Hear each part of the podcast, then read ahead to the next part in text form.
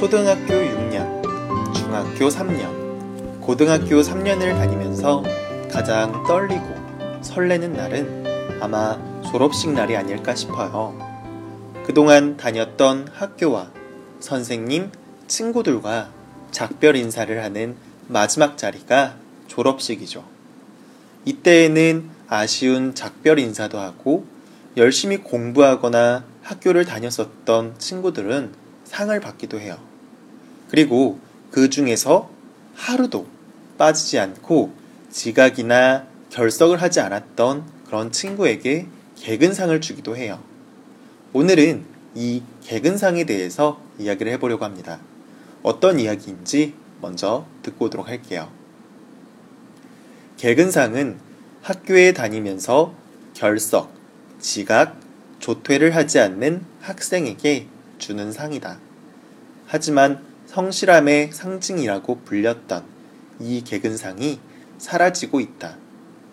몸이 아파도 개근상을 받기 위해 학교에 가던 과거와 다르게 학생의 건강과 창의성을 우선하게 되면서 개근상을 받는 학생이 많이 줄었기 때문이다. 네. 개근상이 사라지고 있다. 라는 내용의 글이었습니다. 보통 학생 시절에 상을 받을 때 뭔가를 잘하면 상을 받죠. 예를 들면 공부를 정말 잘하면 성적 우수상이라는 것을 받고 또 어떤 대회에 나가서 우수한 성적을 받아도 상을 받아요. 그런데 그 많은 상들 중에서 오랜 시간 동안 노력을 해야지만 받을 수 있는 상이 있어요. 바로 개근상이에요. 꾸준하다는 것은 정말 대단한 것 같아요. 단 하루도 빠짐없이 지각이나 결석, 조퇴 등을 하지 않는 그런 학생에게만 주는 특별한 상이니까요. 개근상은 곧 성실함의 상징이었어요. 성실하게 빠짐없이 학교를 다녔으니까 고생했어 라면서 그리고 지금까지 이렇게 성실하게 학교를 다녔던 것처럼 앞으로 커서도 넌 성실하게 살아야 돼 라고 격려해주는 그런 상이었어요. 그래서 이 상을 받게 되면 주변에서 더 많은 축하와 부러움의 모습을 보이고는 했었어요. 하지만 이랬었던 개근상이 요즘 초등학교에서는 받는 친구들이 거의 없어지고 있다는 거예요. 중학교와 고등학교에서도 개근상을 받는 학생들이 많이 없어지고 있고요.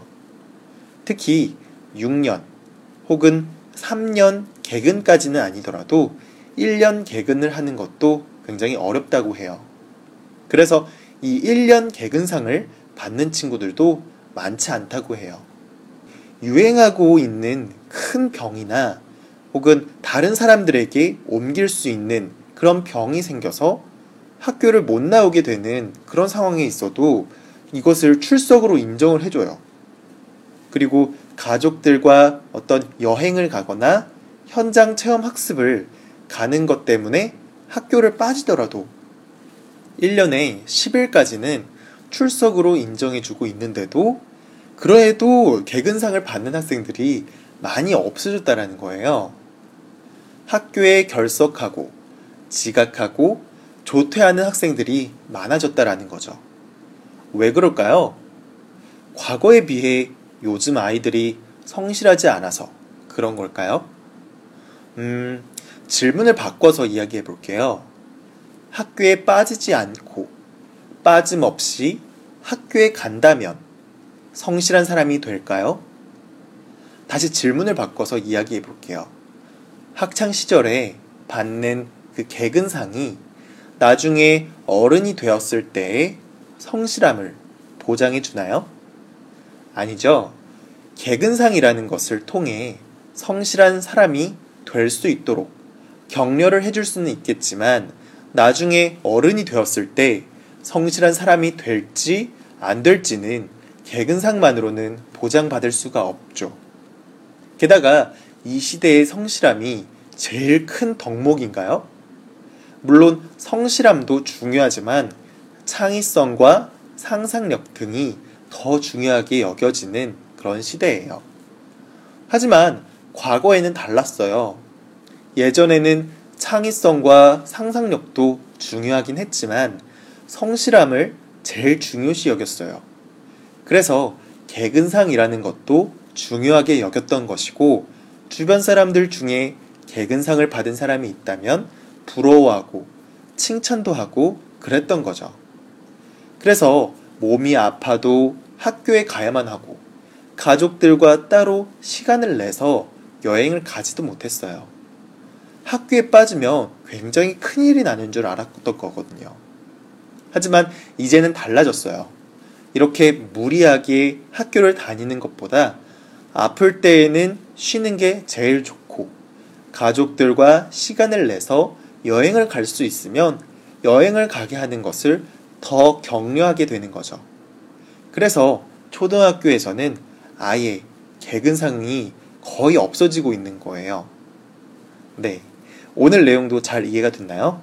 자, 그렇다면 다시 본문 내용 듣고 오도록 할게요. 개근상은 학교에 다니면서 결석, 지각, 조퇴를 하지 않는 학생에게 주는 상이다. 하지만 성실함의 상징이라고 불렸던 이 개근상이 사라지고 있다. 몸이 아파도 개근상을 받기 위해 학교에 가던 과거와 다르게 학생의 건강과 창의성을 우선하게 되면서 개근상을 받는 학생이 많이 줄었기 때문이다. 네. 어른들은 자신들이 학교를 다닐 때만 하더라도 성실, 근면, 정직이 가장 중요한 가치로 배우고 그렇게 잘하셨어요. 그래서 아이들이 학교를 다니는 모습을 보면 못마땅해 하는 분들도 있기도 해요. 물론 이 성실, 근면, 정직도 굉장히 중요한 덕목이고 가치예요. 하지만 앞서 이야기했듯이 창의성이 이 시대에는 더 중요한 가치예요. 성실과 근면은 로봇도 할 수 있는 영역이지만 창의성과 상상력은 앞으로도 로봇이 하긴 어렵고 사람만이 할 수 있는 그런 영역이니까요. 뭐, 그렇다고 해도 아무런 이유 없이 그저 게을러져서 지각, 결석, 조퇴를 하는 것은 하면 안 되겠죠? 아무리 개근상이 없어진다고 하더라도 학교에서 받는 수업도 굉장히 중요하니까요. 네, 오늘은 여기까지 하도록 하겠습니다. 저는 또 다음 시간에 다른 주제로 찾아오도록 할게요.